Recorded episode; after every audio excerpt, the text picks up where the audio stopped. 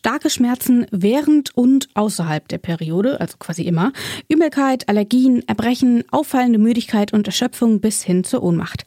Das ist nur ein Teil der Symptome von Endometriose. Und die Krankheit ist gar nicht mal so selten. Etwa 10 bis 15 Prozent der Frauen zwischen Pubertät und Wechseljahren sind in Deutschland betroffen. Insgesamt sind das also mindestens zwei Millionen Frauen und jährlich kommen etwa 40.000 Neuerkrankungen dazu. Das macht Endometriose zur zweithäufigsten gynäkologischen Erkrankung und obwohl die Betroffenen stark leiden, dauert es meist Jahre bis zur Diagnose. Wie man das mit digitaler Hilfe ändern kann und wie Betroffene mit der Krankheit besser umgehen können, darum geht's in der heutigen Folge von Das Grüne Herz. Ich bin Rabea. Hi. Das Grüne Herz. Der AOK Plus Podcast.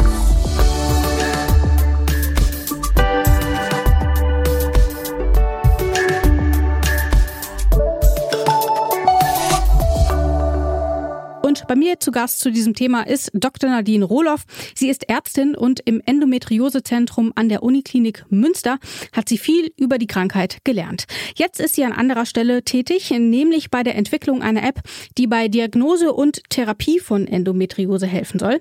Ihr Name ist Endo-App und Nadine Rohloff ist die ärztliche Leiterin des Chemnitzer Unternehmens. Ich sage Hallo, Frau Dr. Rohloff. Ja, hallo, freut mich sehr, dass ich heute hier sein darf. Ja, vielen Dank, dass Sie sich die Zeit nehmen. Wir wollen ja heute zum einen über die Endo-App sprechen und auch natürlich über die Krankheit Endometriose an sich selbst. Und da will ich jetzt vielleicht erstmal anfangen. Also bis zur Diagnose Endometriose müssen Betroffene ja zum Teil jahrelang warten. Warum dauert es denn so lange, dass die Diagnose Endometriose gestellt wird?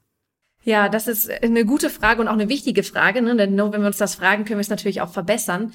Ähm, leider ist das ein vielschichtiges Problem. Also das heißt, an vielen Stellen äh, läuft was falsch. Das sind zum Teil ganz gesellschaftliche, ganz gesellschaftliche Dinge, ähm, dass zum Beispiel über die Menstruation und auch schmerzhafter Menstruation nicht so viel gesprochen wird. Mhm. Ne? Das ist ja von früher sozusagen noch so, ähm, dass das irgendwie ein Tabuthema ist und man darüber gar nicht so viel redet. Und dann fallen, fallen natürlich solche Beschwerden viel weniger auf. Ne? Und ähm, gleichermaßen ist es auch ein Problem, dass die Endometriose familiär gehäuft ist. Das heißt, wenn wir jetzt ein Thema haben, mit dem man nicht in der Öffentlichkeit viel in Kontakt kommt, dann mit wem bespricht man das mit seinen Eltern? Und wenn wir eine familiäre Häufung haben, dann ist es natürlich so, dass vielleicht sogar die Mutter auch betroffen ist und sagt, ja, das habe ich auch. Und insofern bekommen dann diese Schmerzen, die nicht normal sind, eine gewisse Art von Normalität. Und es wird vielleicht sogar dann so weit ähm, darüber gesprochen, dass man sagt, stell dich nicht so an, das haben wir auch oder das habe ich auch ähm, im Umfeld oder in der Familie. Und das ist natürlich dann ganz schlimm, weil dann geht man nicht zum Arzt und dann ähm, fühlen sich natürlich die Betroffenen alleingelassen äh, mit den Schmerzen und bekommen keine Hilfe. Und dann es ist leider natürlich auch so, ähm, dass auch bei den Ärzten noch Aufklärungsbedarf herrscht. Ne? Also es ist ein gesamtgesellschaftliches Problem, aber auch ein Problem in der Medizin. Ähm, die Endometriose ist ja eine Krankheit, die hauptsächlich Trau Frauen betrifft und damit natürlich auch ein riesiges Defizit hat in der Forschung, in der Versorgungsforschung und auch in der Lehre, ähm, was jetzt langsam aufgearbeitet wird. Ne? Aber trotzdem ähm, ist es schon auch so, dass, dass es nicht so viele Fortbildungen dazu gab und dann natürlich auch ähm, selbst einige Gynäkologen und Gynäkologinnen nicht so viel Wissen über die Endometriose haben. Und daher kommt es halt auch das, was wir auch von vielen Betroffenen hören, dass es auch bei Ärzten, Ärztinnen, ob es jetzt Frauenärzte, Hausärzte oder aber auch in der Notaufnahme, denn die Schmerzen sind so stark, dass die Betroffenen schon auch mal in der Notaufnahme deswegen landen, nicht ernst genommen wird. Ne? Und es dann nur heißt, ja, da ist wieder mit jemand mit Regelschmerzen. Aber das ist halt gerade das Problem. Ne? Wenn jemand mit Regelschmerzen in der Notaufnahme ist, dann ist das nicht anstellen oder so, sondern dann steckt da was dahinter und das muss man ernst nehmen. Und da haben wir eine große gesamtgesellschaftliche Aufgabe. Und ein weiteres Problem, was natürlich das Ganze auch noch schwieriger macht, ist, dass die Endometriose teilweise nur mit einer OP festgestellt werden kann. Es gibt, da jetzt ist jetzt gerade viel Bewegung drin tatsächlich, ähm, und man kann das auch teilweise mit Ultraschall feststellen, teilweise mit MRT. Ähm, es gibt ein paar Tests, andere Tests, die jetzt gerade in der Forschung sind, aber das ist noch, ähm, genau, das ist jetzt noch ganz neu. Aber eigentlich die gesicherte Diagnose nach Leitlinie ist in der Regel nach OP und das muss man natürlich dann auch erstmal machen. Das heißt, das ist ein großer großer Strauß an Gründen, ähm, die mehr oder weniger einfach zu beheben sind. Sie haben jetzt schon ganz, ganz viel angesprochen und ich versuche das jetzt mal der Reihe nach durchzugehen und hoffe, dass ich nichts vergessen habe, was mir dabei aufgefallen ist. Zunächst haben Sie gesagt, die Schmerzen während der Periode sind nicht normal. Ähm, schon gar nicht, wenn sie so stark sind. Nun ist es ja aber so, äh, da sagt man eben, ja, da zieht sich halt alles zusammen, es krampft so ein bisschen, das tut natürlich weh, dann packt man da eine Wärmflasche drauf. Worin unterscheiden sich denn Endometrioseschmerzen von, ich sag mal, den normalen, erträglichen, krampfartigen Schmerzen, die man während der Periode ja durchaus mal haben kann. Ja, ähm, also es stimmt, ähm, so ein bisschen krampfartige Beschwerden während der Periode haben viele Frauen. Ne?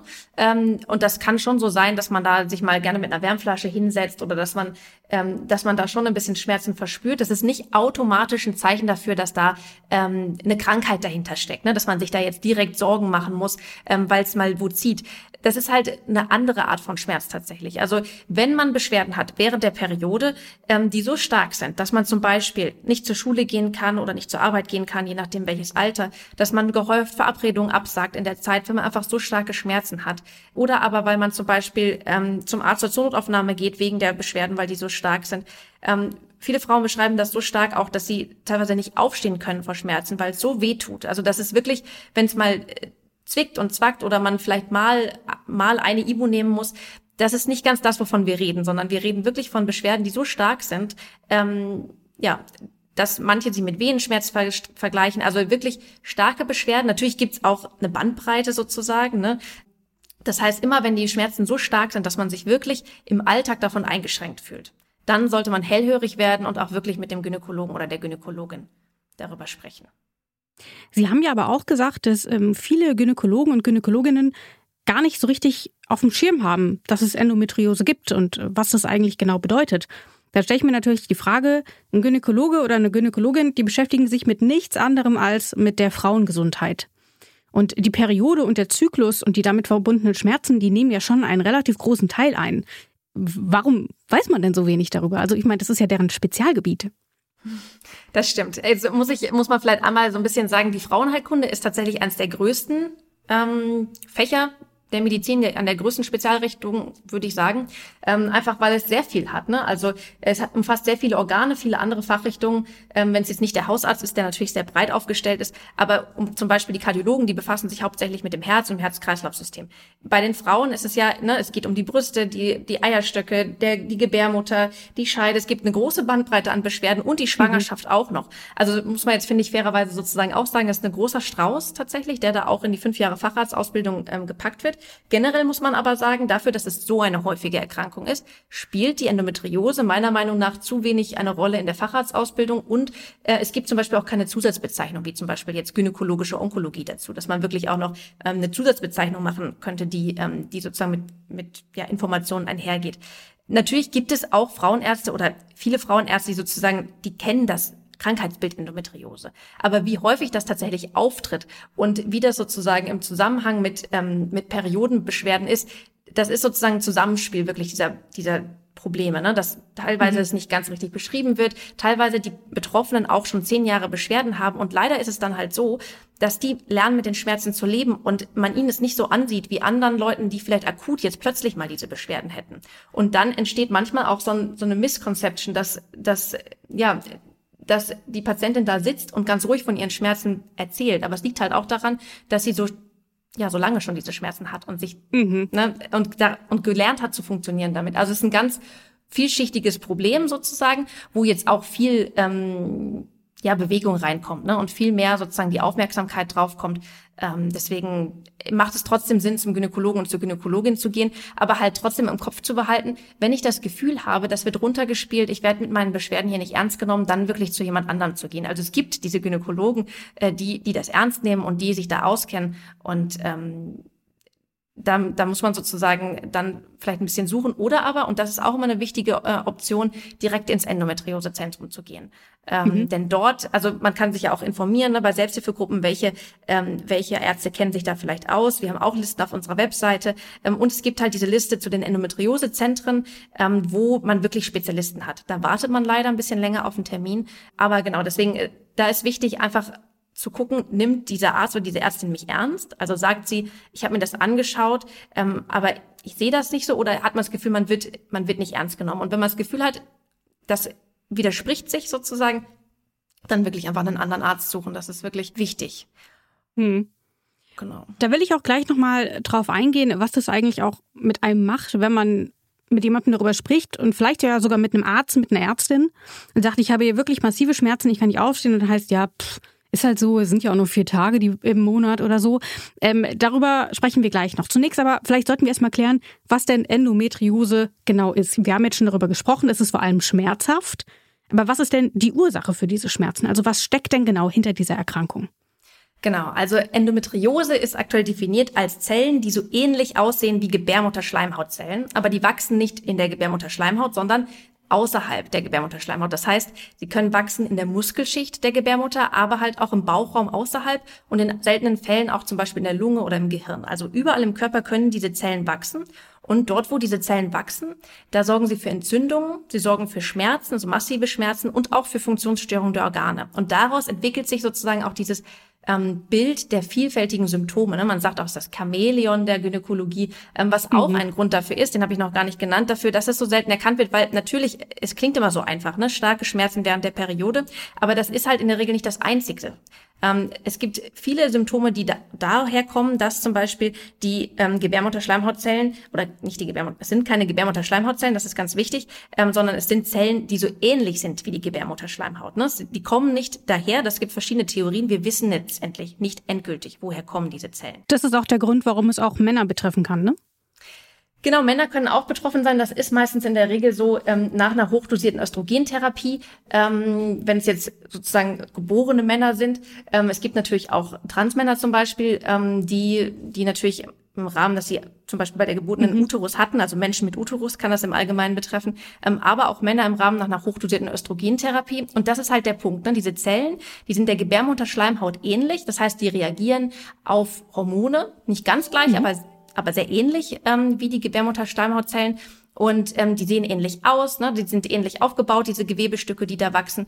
Ähm, aber die haben auch einige Unterschiede. Zum Beispiel, ähm, insbesondere bei der tiefinfiltrierenden Endometriose, ähm, wachsen die auch in Gewebe rein. Also das heißt, die erkennen nicht diese natürlichen Barrieren des Körpers, ne? wie der Körper normalerweise funktioniert. Da kommt ein anderes Gewebe, da wachse ich nicht weiter, sondern mhm. die wachsen da rein. Und das, ähm, das kann halt neben den Schmerzen, die dann in dem entsprechenden Bereich auftreten, ne? deswegen können die Schmerzen auch an verschiedenen Stellen auftreten. Also ähm, im Unterbauch, aber halt auch ziehend in die Beine, teilweise in der Schulter, wenn das Zwerchfell betroffen ist. Also es gibt verschiedene Stellen, wo die Schmerzen auftreten. Ähm, das passiert erst während der Periode, aber das passiert dann auch immer häufiger auch außerhalb der Periode. Und das ist natürlich ein Symptombild, das schwer zu erkennen ist dann am Ende des Tages. Mhm. Ähm, gleichzeitig gibt es ähm, halt dann diese Symptome, zum Beispiel, wenn die Blase betroffen ist, gibt es Blasensymptome, Schmerzen beim Wasserlassen, Schmerzen beim Stuhlgang. Ähm, das gibt es sowohl, wenn der Darm betroffen ist, als auch, wenn es im Bauchraum ist, ähm, einfach generell als Problem. Es gibt Blutbeimengung im Stuhl, es gibt Blutbeimengung ähm, bei der, beim Wasserlassen, es gibt Schmerzen beim Geschlechtsverkehr. Es ist also ein großer Strauß an Schmerzen, sodass aus diesem starke Schmerzen beim Geschlecht, äh, beim starke, so das aus diesem starke Schmerzen ähm, während der Periode, ähm, was einfach klingt, einfach zu erkennen klingt sozusagen, mhm. ein großer Strauß werden kann an Beschwerden, ähm, die die Betroffenen natürlich stark einschränken und auch die Diagnose ein bisschen erschweren, wenn man zum Beispiel, häufig gibt es solche mh, Fehldiagnosen wie zum Beispiel Reizdarmsyndrom, weil die Betroffenen mit Bauchschmerzen äh, und vielleicht auch Stuhlunregelmäßigkeiten zum Hausarzt gehen und mhm. das vielleicht das als naheliegender gesehen wird. Deswegen ist auch da viel Aufklärungsbedarf. Ne? Einfach auch bei bestimmten anderen Symptomen bei Frauen, wenn die Beschwerden hauptsächlich während der Periode auftreten, an Endometriose zu denken. Und ähm, genau. Ich stelle mir das jetzt so ein bisschen so vor, dass das entartete Zellen sind, die an Stellen wachsen, an denen sie eigentlich nichts zu suchen haben. Und das ist ja ähnlich bei einem Tumor zum Beispiel auch. Und Tumoren zum Beispiel kann man ja über einen CT, ähm, kann man je nachdem auch über einen Ultraschall feststellen. Sie haben aber vorhin gesagt, die Endometriose kann häufig nur über eine OP entdeckt werden. Warum ist das denn so schwierig? Sieht man das irgendwie von außen nicht? Ja, also ähm, genau, ja, wie Sie, wie Sie schon gesagt haben, das sind teilweise so ähm, Eigenschaften, die man auch von Tumoren kennt. Ne? Trotzdem ist ganz wichtig zu sagen, die Endometriose ist keine bösartige Erkrankung, das ist eine gutartige Erkrankung. Also das sind ähm, ist keine Krebserkrankung, also ist ja schon mal die gute Nachricht. Trotzdem kann es natürlich sehr starke Lebens Lebensqualitätseinschränkungen machen und ähm, ich finde, man darf das immer nicht so vergleichen. Aber wie Sie schon gesagt haben, teilweise sind das Strukturen, die man auch von außen erkennt, weil die Gewebeherde so groß sind, dass man sie zum Beispiel in bildgebenden Verfahren erkennt, wie zum Beispiel dem MRT oder dem Ultraschall. Ne, gerade Endometriose-Zysten oder aber auch ähm, ja, größere Gewebeherde, die infiltrierend sind, die kann man dann sehen. Aber bei der Endometriose ist die Besonderheit, dass nicht unbedingt die Größe des Herdes entscheidend dafür ist, wie stark sind die Beschwerden. Das heißt, es gibt auch kleine Herde, die sehr oberflächlich auf dem Bauchfell, und das ist sogar sehr häufig, die sehr oberflächlich auf dem Bauchfell wachsen und insofern zu klein sind, um ganz sicher ausgeschlossen werden zu können durch bildgebende, durch bildgebende Verfahren. Ähm, und deswegen ähm, ist es manchmal so schwierig, ähm, weil man das dann natürlich erst sieht, wenn man von von oben sozusagen auf das Bauchfell drauf guckt. Und das ist halt was, was man aktuell nur mit einer Operation machen kann. Ähm, und das ist so ein bisschen die, ja, die Problematik. Ne? Manche Formen von Endometriose kann man sehr gut im Ultraschall sehen, aber halt eben nicht alle. Und es ist nicht gesagt, wenn es ein großer Herd ist oder eine kleine, ein kleiner Herd, ähm, dass das direkt korreliert mit den Schmerzen. Also man kann sagen, man kann nicht sagen, kleiner Herd, wenig Schmerzen, großer Herd, viele Schmerzen, sondern es kann halt auch kleine Herde sehr starke Beschwerden machen. Und insofern ist das halt dann schwierig. Mhm. Jetzt, wenn wir dann aber mal sagen, okay, es braucht in vielen Fällen so eine OP. Also das ist ja eine OP im Bauchraum, um die Gebärmutter rum. Das ist jetzt auch nichts, was man mal eben äh, so zwischen zwei Terminen auf der Arbeit macht, sondern das ist ja ein großer Eingriff. Ähm, und bis es dann soweit kommt, und darüber haben wir eben schon gesprochen, kann es eben passieren, dass man nicht so richtig ernst genommen wird oder dass vielleicht gesagt wird, ja, ich glaube Ihnen schon, dass Sie Schmerzen haben, aber wollen Sie sich jetzt wirklich un äh, unter Messer legen, nur um das irgendwie ähm, abzuklären? Was macht das denn mit der Psyche, wenn man ähm, im Umfeld ähm, mit Freunden darüber spricht und die sagen, ach, ich habe auch Schmerzen, stell dich nicht so an? Oder wenn man äh, mit einer Ärztin oder einem Arzt darüber spricht und gefühlt nicht ernst genommen wird, ähm, was, was, was löst das denn in den Betroffenen aus? Ja, das ist ein ganz wichtiger Punkt. Ne? Ich meine, generell in optimaler Weise sollte es halt so sein, dass über diese Operation individuell entschieden wird. Ne? Das heißt, der Arzt oder die Ärztin spricht mit der Patientin darüber, was, was kann man von der OP erwarten? Ne? Will man das jetzt wissen? Will man erst eine Hormontherapie oder was anderes probieren oder will man die OP wirklich machen? Weil es ja nicht nur diagnostisch ist. Ne? Das vielleicht einmal kurz zur OP. Ähm, generell ist es aber natürlich so, dass das sehr viel mit einem macht, wenn man nicht ernst genommen wird. Ne? Wenn zum Beispiel das Umfeld oder Ärzte sagen, stell dich nicht so an, das haben viele Leute, ist schon nicht so schlimm, wird schon wieder weggehen. Also all diese, ähm, vielleicht all diese manchmal auch gut gemeinten Ratschläge, die das Ganze verharmlosen und als nicht so schlimm darstellen, ähm, das ist natürlich sehr schwierig für die Psyche. Ne? Das ist einfach, ähm, ich finde es immer ganz wichtig zu sagen, Endometriose ist keine psychische Erkrankung, aber diese Belastung, die damit einhergeht, auch mit dem nicht ernst genommen werden, die ist massiv. Also man kann sich das ja vorstellen, wenn über Jahre ähm, wirklich das Körpergefühl, was man hat, das Empfinden für den eigenen Körper, das man hat, so klein geredet wird, dass man sich am Ende selber fragt, ob man sich das nicht einbildet. Das ist ein riesiges Problem. Einfach für die eigene Wahrnehmung, für die Körperwahrnehmung und auch das Vertrauen zu einem selber, das Vertrauen zu den Ärzten, das alles wird, wird dadurch beeinträchtigt. Ne? Und das ist ähm, ja sehr problematisch und sollte natürlich nicht so sein. Denn jetzt gehen wir aber vielleicht mal davon aus, es kommt zu so einer OP und man stellt fest, die Frau liegt offen vor einem. Ah ja, stimmt. Hier haben wir offensichtlich solche Zellen, die äh, überall wachsen, wo sie nicht hin sollen. Kann ich dann einfach das Skalpell nehmen und schneide die ab und dann ist das Problem erledigt? Oder wie sieht denn die Behandlung von Endometriose aus? Genau, also die OP ist in vielen Fällen schon Teil der Behandlung. Man sollte das eigentlich nicht unbedingt nur diagnostisch machen, sondern immer dann auch mit dem Plan, wenn es geht, das so weit wie möglich wegzuschneiden. Mhm. Ähm, das klingt so schön einfach. Ne? Ähm, natürlich, wenn man den Endometrioseherd wegschneidet, dann ist der Endometrioseherd weg. Ne? Das hat natürlich mehrere Komponenten. Einmal muss man den Endometrioseherd gut erkennen. Deswegen ist es absolut wichtig, Endometrioseoperationen ähm, in Zentren oder bei geübten Operateuren durchführen zu lassen. Das finde ich immer ganz wichtig. Und da ähm, geht es nicht darum, dass die häufig Bauchspiegelungen machen, ne, was so ein bisschen die minimalinvasive Variante davon ist, sondern dass die wirklich häufig Endometriose operieren, ne, damit die wirklich sehen, das ist ein Herd ähm, und keine Herde zurücklassen. Denn dann hat natürlich die OP den besten Effekt. Denn es ist ganz klar, die Herde machen die Beschwerden und wenn die Herde weg sind, dann sind häufig die Beschwerden besser. Leider ist es aber so, dass das erstens nicht für immer halten muss oder häufig nicht für immer hilft, nicht für immer hält und äh, zweitens, dass auch nicht immer die Beschwerden weg sind. Und das hat verschiedene Gründe. Also wir, wir haben ja gesagt, wir wissen nicht endgültig, wo diese Zellen herkommen, warum die sich bilden oder woher die kommen. Und ähm, das heißt, man hat natürlich immer das Risiko, wenn ähm, die weggeschnitten sind, dass die wiederkommen. Und das passiert halt leider häufig.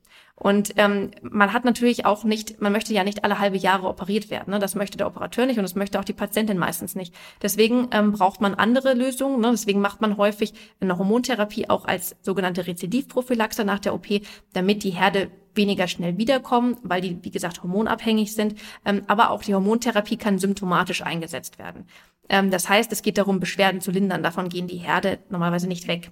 Ähm, und das ist so ein bisschen, ja, das Problem. Ne? Deswegen ist die Endometriose eigentlich als chronische Erkrankung äh, anerkannt unter den Ärzten, weil nämlich ähm, bei vielen Betroffenen nach so einer OP ähm, die Erkrankung wiederkommt und wieder für Beschwerden sorgt. Und man wirklich erst, ja, dann über einen langen Zeitraum ähm, Beschwerden hat und behandelt werden muss. Ne? Und ähm, eine zweite Sache ist Schmerzen, die über drei bis sechs Monate immerwährend oder wiederkehrend auftreten, bezeichnet man als chronische Schmerzen. Und chronische Schmerzen sind, man kann sich das so ein bisschen vorstellen, als wären die gelernt vom Kopf. Ne? Das ist nicht, dass man sich die einbildet. Alle Schmerzen finden im Kopf statt. Ne? Es funktioniert ja so, dass die Schmerzen ähm, in, also die Schmerzen werden von den Schmerzrezeptoren an der Stelle sozusagen bemerkt, aber wirklich wahrnehmen tut man es erst, wenn es übers Rückenmark in den Kopf sozusagen gewandert ist und das Großhirn sich dessen bewusst wird. Und diese Bahnen, diese über diese, diese Schmerzen geleitet werden, die können das lernen sozusagen. Und das nennt man Chronifizierung. Also so entstehen chronische Schmerzen. Und die sind dann nicht mehr so abhängig von dem Schmerzreiz. Das heißt, die können immer noch da sein, ähm, wenn die Endometrioseherde weg sind. Und es liegt dann am, das sind komplexe Prozesse im Nervensystem, das liegt an Muskelverspannungen, die durch die Schmerzen entstanden sind und viele verschiedene Sachen. Das heißt, das ist etwas, was auch komplex behandelt werden muss. Und wenn man sich mal überlegt, wir haben über jahrelange Diagnosezeiten gesprochen, über Herde, die immer wiederkommen, das heißt, diese drei bis sechs Monate hat man schnell erreicht. Und ähm, deswegen ist es so wichtig, dass man auch diese chronischen Schmerzen, wenn sie da sind oder am besten auch bevor sie da sind, sozusagen mitbehandelt. Ähm, und da gibt es ein Konzept, was auch von Schmerzgesellschaften empfohlen wird, das ist die multimodale Schmerztherapie. Das heißt, man guckt sich den Schmerz auch als nervlichen Prozess an. Das heißt, von verschiedenen Seiten werden da die Schmerzen sozusagen behandelt. Und ähm, das umfasst einmal natürlich medikamentöse Schmerztherapie, aber auch all diese anderen Aspekte, die die Schmerzen beeinflussen in diesem komplexen System. Also es kann hilfreich sein, einen Wechsel zwischen Bewegung und Pausen, also wirklich zu gucken, nicht zu viel, aber auch nicht zu wenig zu machen. Physiotherapie und wirklich den Beckenboden ent zu entspannen, weil zum Beispiel bei ich habe ja schon gesagt, Beckenbodenverspannung, also wenn man Schmerzen hat, verspannt der Körper und das wiederum kann auch Schmerzen machen. Es gibt eine erhöhte, ähm, eine erhöhte ähm, Anteil von Frauen ähm, mit Endometriose, die wirklich starke Beckenbodenverspannung haben. Ähm, das heißt, dafür ist Physiotherapie relevant. Ernährung, weil es eine entzündliche Erkrankung ist und man antientzündlich auch ähm, an die Ernährung herangehen kann. Ne? Dann aber auch natürlich soziale und psychologische Unterstützung. Wir haben gerade schon gesagt, das ist eine sehr belastende Situation, ne? ständig Schmerzen zu haben, teilweise nicht ernst genommen zu werden, dass man da auch wirklich unterstützt wird, damit umzugehen und, und, und. Das heißt, die multimodale Schmerztherapie ist eigentlich ein ganzheitliches Konzept, was, wie gesagt, auch von, ähm, von Gynäkologen, von Schmerztherapeuten empfohlen wird und auch in den Rehas teilweise so umgesetzt wird. Und das ist mhm. auch, sollte Teil der, äh, sollte Teil der Behandlung sein. Ich habe es ja in der Anmoderation schon gesagt, 10 äh, bis 15 Prozent der Frauen in Deutschland sind von Endometriose betroffen. Deswegen ist es jetzt nicht überraschend, dass auch ich Frauen kenne, die Endometriose haben. Äh, und was ich dann, wenn ich mich mit ihnen darüber unterhalten habe, gehört habe, ist häufig der Tipp, ähm, sowohl aus dem Umfeld, aber auch aus dem medizinischen Umfeld, ja, werden sie einfach schwanger, danach ist es häufig besser. Was ist denn von so einem Tipp zu halten? Ist das Kind jetzt die Endometriose-Lösung oder wie funktioniert das in dem Fall? Ja, das wird häufig gesagt und das finde ich ganz schwierig, weil ähm, einmal ist es halt nicht wahr, ne? also es ist nicht automatisch mit der Schwangerschaft sind die Beschwerden ähm, nicht automatisch gelöst. Mhm. Und das Zweite ist natürlich, es ist auch ein bisschen gemein zu sagen, weil ein unerfüllter Kinderwunsch ist ja bei Endometriose auch häufig. Das heißt, einfach mal schwanger werden ist bei Endometriose auch nicht so einfach. Ähm, und damit wird halt auch Druck aufgebaut. Ne? Also man kann halt dazu sagen, ähm, in der Schwangerschaft hat man eine Hormonsituation, die auf die Beschwerden, ähnlich wie eine Hormontherapie, positiv einwirken kann. Das ist aber keine Garantie dafür. Manche Frauen haben auch mehr Beschwerden während der Schwangerschaft. Das heißt, eine Schwangerschaft in Anführungsstrichen nur zur Therapie der Endometriose würde man nicht empfehlen. Also das ist kein guter Tipp. Wenn man natürlich schwanger werden möchte, dann sollte man natürlich ähm, da unterstützen und dann kann es auch sein, dass man wirklich während der Schwangerschaft oder auch danach weniger Beschwerden hat. Es kann aber halt auch nicht so sein. Also wie gesagt, es ist keine Therapie, es kann ein positiver Nebeneffekt von der Schwangerschaft sein, aber es ist halt nicht gesagt. Und ähm, wie ich schon gesagt habe, unerfüllter Kinderwunsch ist halt ein häufiges Symptom bei Endometriose. Ähm, und es ist auch so, dass die ähm, dass die Endometriose einer der häufigsten Gründe ist für unerfüllten Kinderwunsch. Das heißt, da ist natürlich wichtig, direkt mit Kinderwunschzentren auch zusammenzuarbeiten. Aber wenn jemand sowas sagt, werden Sie doch einfach schwanger, dann ist nicht hilfreich und dann würde ich tatsächlich sagen, das wäre ein Grund, mal mit dem Arzt zu sprechen oder vielleicht zu wechseln. Also wenn es so es ist auch in der Medizin mag man immer nicht dieses immer, einfach, nie. Das ist, das ist, meistens muss man das eigentlich ausgewogen betrachten ne, und wirklich individuell gucken. Mhm. Äh, Sie haben ja eben selber gesagt, dass ähm, die Endometriose ein häufiger Grund ähm, für ungewollte Kinderlosigkeit ist. Äh, denn tatsächlich 40 bis 60 Prozent der Frauen, die ungewollt nicht schwanger werden, haben Endometriose. Jetzt haben wir ja ganz am Anfang darüber gesprochen, dass Endometriose bedeutet, dass gebärmutterartige Zellen, die zumindest dort ähneln, aber nicht aus der Gebärmutter sind, auf anderen Organen wachsen. Nun frage ich mich, was stört denn die Schwangerschaft, wenn ähm, auf, der, auf dem Bauchfell Zysten sind oder solche Zellen wachsen. Also wichtig wäre ja, dass nichts in der Gebärmutter ist, was das irgendwie stört. Also warum kann Endometriose eine Schwangerschaft verhindern? Ja, ähm, also genau, ich finde, das, das ist ganz gut formuliert. Ne? Warum kann es das verhindern oder erschweren? Also man ist nicht automatisch, das ist wiederum die andere Seite, nicht automatisch unfruchtbar, weil man Endometriose hat, ne? sondern mhm. es macht das Kinderkriegen schwerer, das Schwangerwerden schwerer. Und das hat verschiedene Ursachen. Einmal kann es natürlich mechanisch daran liegen, dass ähm, beispielsweise der Eierstock betroffen ist oder aber der Eileiter. Ne? Also es können durch die mhm. Endometriose Verklebungen entstehen, dass zum Beispiel der Eileiter verklebt ist und der Transport ähm, oder aber also der Transport des des Eis oder aber auch der Transport der Spermien zum Ei hin nicht mehr funktioniert, weil einfach keine mhm. Verbindung mehr da ist. Das ist der erste Grund. Ähm, das zweite ist natürlich, wenn der Eierstock betroffen ist, dann kann die Eizellreserve geschädigt werden. Ne? Dann, also es gibt zum Beispiel Endometriosezysten, die relativ groß sind und dann der Eierstock sozusagen langgezogen wird. Das ist alles nicht so gut für, ähm, für die Eizellreserve. Und ähm, dann gibt's aber noch den nächsten Punkt, nämlich tatsächlich ähm, auch auf dem Bauchfall kann die Endometriose das Schwangerwerden erschweren. Und das liegt einfach an Entzündungsprozessen, vermutet man. Also einfach ist vielleicht das falsche Wort, aber es ist noch Gegenstand der Forschung, weil man vermutet, dass mhm. es sehr stark auch davon, damit zusammenhängt, dass Entzündungsprozesse im Bauchraum stattfinden. Also wenn man zum Beispiel sich das, ähm, die Flüssigkeit im Bauchraum anschaut von Betroffenen mit Endometriose, dann hat man da auch häufig erhöhte Entzündungsfaktoren zum Beispiel gemessen. Und ähm, das ist einfach ne, entzündliche Situation und das ähm, kann auch ähm, die Fruchtbarkeit beeinflussen und ähm, auch andere Dinge. Ne? Das ist auch mit die Erklärung dafür, warum man davon ausgeht, dass häufig unspezifische Verdauungsbeschwerden zum Beispiel bestehen. Ne? Also auch wenn man keine Endometriose am Darm hat, dann kann man ähm, vermehrt Durchfall, Weichenstuhlgang, Blähung und mhm. so weiter haben. Ähm, und auch die Fertilität kann das stören. Genau. Also es gibt verschiedene Gründe, auch in der Gebärmuttermuskulatur. Es verschiedene Orte können verschiedene Probleme machen, aber auch allein das Vorhandensein von Endometriose im Bauchraum überhaupt kann das Ganze erschweren. Ich meine, das ist ja auch ein massiver Stressfaktor für den Körper. Wenn dort permanent eine Entzündung ist, dann hat er vielleicht doch gerade einfach anderes im Sinn, ähm, als äh, sich quasi auch noch auf eine Schwangerschaft einzustellen äh, und ein komplett neues Lebewesen äh, zu produzieren und zu versorgen. Äh, das ist ja sicherlich auch nochmal ein Aspekt. So oder so ist die Situation auf jeden Fall für Betroffene sehr, sehr schwierig und das ist auch ein Grund, warum sie die Endometriose-App, ähm, Endo-App, mitentwickelt haben.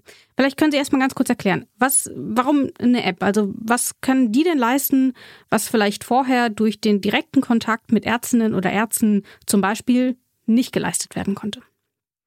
Ja, genau. Also die Motivation dahinter ist ganz klar. Ich habe ja schon gesagt, multimodale Schmerztherapie wird empfohlen. Ne? Haben wir auch in meiner Zeit im Uni, in der Uniklinik Münster empfohlen.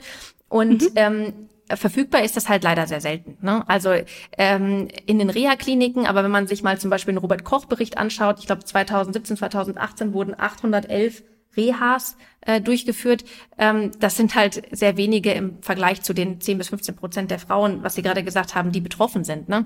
Ähm, das passt ja nicht zusammen. Das heißt, es ist sehr schwierig mhm. zu bekommen. Und ähm, das, ja, das ist halt ein Riesenproblem. Und ich habe ja schon gesagt, es ist eine komplexe Erkrankung. Es erfordert viel Erklärung von ärztlicher Seite. Das erfordert viel Unterstützung auch von ähm, anderer Seite. Ne? Das ist sozial, aber halt auch Ernährung, Physiotherapie, Psychologie. Also eigentlich eine umfassende Unterstützung, wie man das bei anderen chronischen Erkrankungen auch hat. Ähm, aber die gibt es für Endometriose nicht. Und auch Informationen darüber sind relativ schwer zu bekommen. Und ähm, das ist das, womit wir angefangen haben. Ne? Die Webseite www.endometriose.app, ähm, da ist letztendlich eine Wissensdatenbank aufge, ähm, aufgesetzt worden, um darüber zu informieren. Und zwar nicht nur multimodale Schmerztherapie ist gut, sondern was heißt das? Was kann ich selber machen? Wo kann ich mir Hilfe mhm. holen? Und ähm, wenn man sich damit beschäftigt, dann sieht man halt ganz schnell, viele dieser Dinge sind Dinge, die man auch selber im Alltag umsetzen muss. Also es ist nicht etwas nur, was man von außen bekommt, sondern tatsächlich auch etwas, ähm, was man selber in seinem Alltag umsetzt. Also zum Beispiel die Ernährung, aber auch physiotherapeutische Übungen, Entspannung und Stressreduktion. Das ist auch ein riesiger Faktor. Ne? Es ist eine, eine stressige Zeit, aber es ist auch so, dass Stress ähm, und Entspannung dann in die andere Richtung Schmerzen sehr stark beeinflussen können. Auch die Psyche spielt da eine Rolle. Auch gerade bei äh, Schmerzen. Das hat einen Einfluss, wie wir uns fühlen, darauf, wie wir Schmerzen wahrnehmen. Ähm, das heißt psychologische Unterstützung. All das sind Sachen, die man auch in seinen Alltag integrieren sollte, damit das gut funktioniert. Und all das sind Sachen, die man auch digital anleiten kann. Und das ist der Grund, warum die Endo-App entstanden ist. Das heißt, es geht darum, ähm, einmal natürlich ähm, zu informieren über die Erkrankung, aber auch wirklich ähm, Hilfe anzubieten, die direkt, die man umsetzen kann, ohne dass man ähm, monatelang warten muss, ohne dass man irgendwie einen Arzt finden muss, der mehr als zehn Minuten Zeit hat, das wirklich zu erklären. Denn das ist halt auch einfach nicht gegeben in unserem Gesundheitssystem. Das muss man auch mhm. die Ärzte sozusagen mal in Schutz nehmen. Man kann sich halt nicht zwei Stunden hinsetzen und darüber reden. Aber das ist etwas, was wir mit der App sozusagen leisten können, zu informieren äh, und auch die Übungen direkt anzuleiten. Und das nächste ist natürlich dann wirklich auch ein Schmerztagebuch zu haben, um wirklich zu reflektieren zu können. Nicht nur ein Schmerztagebuch, sondern ein Endometriose-Tagebuch, wo wirklich alle Symptome, die vielfältigen aufgeführt sind, effizient dokumentiert werden können mit der Behandlung und auch mit den Aktivitäten, sodass man sieht, was hat mir denn geholfen und aber auch, ähm, was könnte mir noch helfen und wie setze ich es dann auch um. Also es geht wirklich mhm. darum, ähm, direkt Hilfe zu leisten. Also da vielleicht äh, sollten wir aber auch direkt klarstellen, so eine App, die ersetzt keinen Arztbesuch. Also ich kann nicht einfach sagen, ich habe jetzt eine App und jetzt muss ich nie wieder zum Arzt und jetzt mache ich einfach alles an meinem Smartphone. So funktioniert es natürlich nicht. Aber Nein, es erinnert mich so ein bisschen an die Apps, äh, die wir zum Beispiel auch für Angststörungen oder depressive Verstimmungen haben, die einfach quasi die Zeit ein bisschen überbrücken sollen, bis man zum Beispiel einen Therapieplatz findet. Was ja genau fast ähnlich lange dauert wie so eine äh, Endometriose-Diagnose.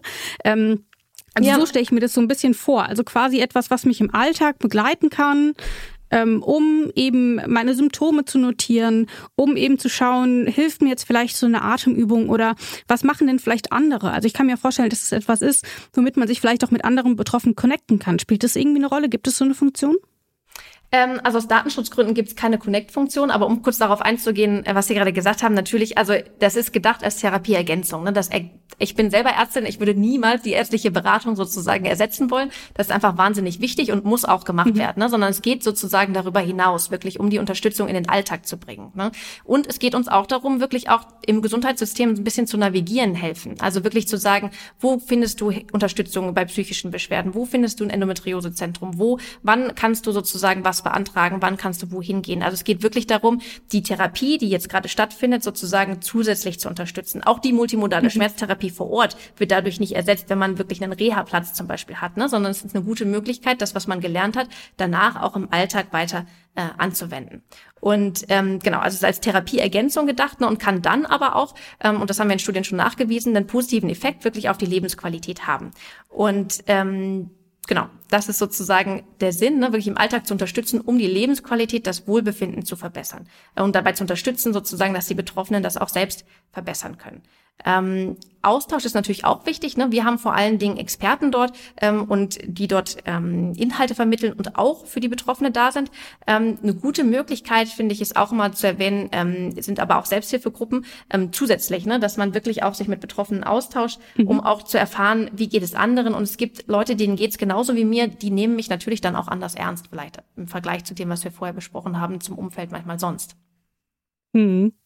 Dann äh, können wir vielleicht auch an dieser Stelle noch mal äh, ganz kurz darauf hinweisen, dass seit Anfang Oktober ähm, es so eine App auch auf Rezept gibt. Also wenn man sagt, ich brauche hier vielleicht irgendwas für den Alltag, ich brauche hier eine Anleitung, dann kann man sich äh, an seine Ärztin oder seinen Arzt wenden und die haben die Möglichkeit, so eine App dann auch tatsächlich zu ähm, zu verschreiben und dann werden die Kosten dafür auch übernommen.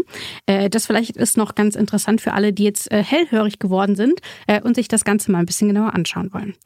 Dann will ich mit Ihnen vielleicht noch einen Blick in die Zukunft wagen. Denn wir haben ja schon darüber gesprochen, äh, dass es jedes Jahr 40.000 neue Erkrankungen ungefähr alleine in Deutschland gibt. Und es sind ja nicht nur deutsche Frauen betroffen, sondern weltweit. Und wir haben auch darüber gesprochen, dass vieles über die Endometriose noch gar nicht äh, ähm, erkannt ist, dass man da super wenig drüber weiß. Deswegen die Frage, wie wird sich denn der Umgang mit Endometriose in den kommenden Jahren ändern? Ist dort ein Durchbruch zu erwarten? Ich meine, immerhin 10, 15 Prozent aller Frauen sind betroffen. Das ist jetzt auch keine, keine Nischenerkrankung. Äh, deswegen die Frage an Sie, wie sieht denn die Zukunft aus?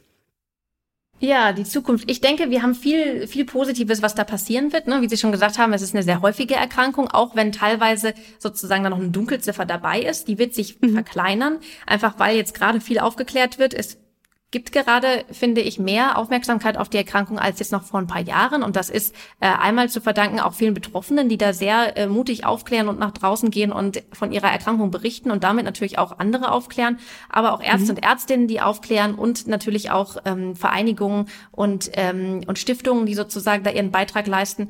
Ähm, also ich denke, wir werden einen größeren Fokus darauf sehen. Ich hoffe, dass sich das auch niederschlägt in mehr Forschungsgeldern, denn man muss natürlich sagen, gerade auch die Forschung zu frauenspezifischen Erkrankungen ähm, hat einfach in den vergangenen Jahrzehnten und Jahrhunderten sozusagen weniger Geld bekommen und auch darunter hat die Endometriose gelitten.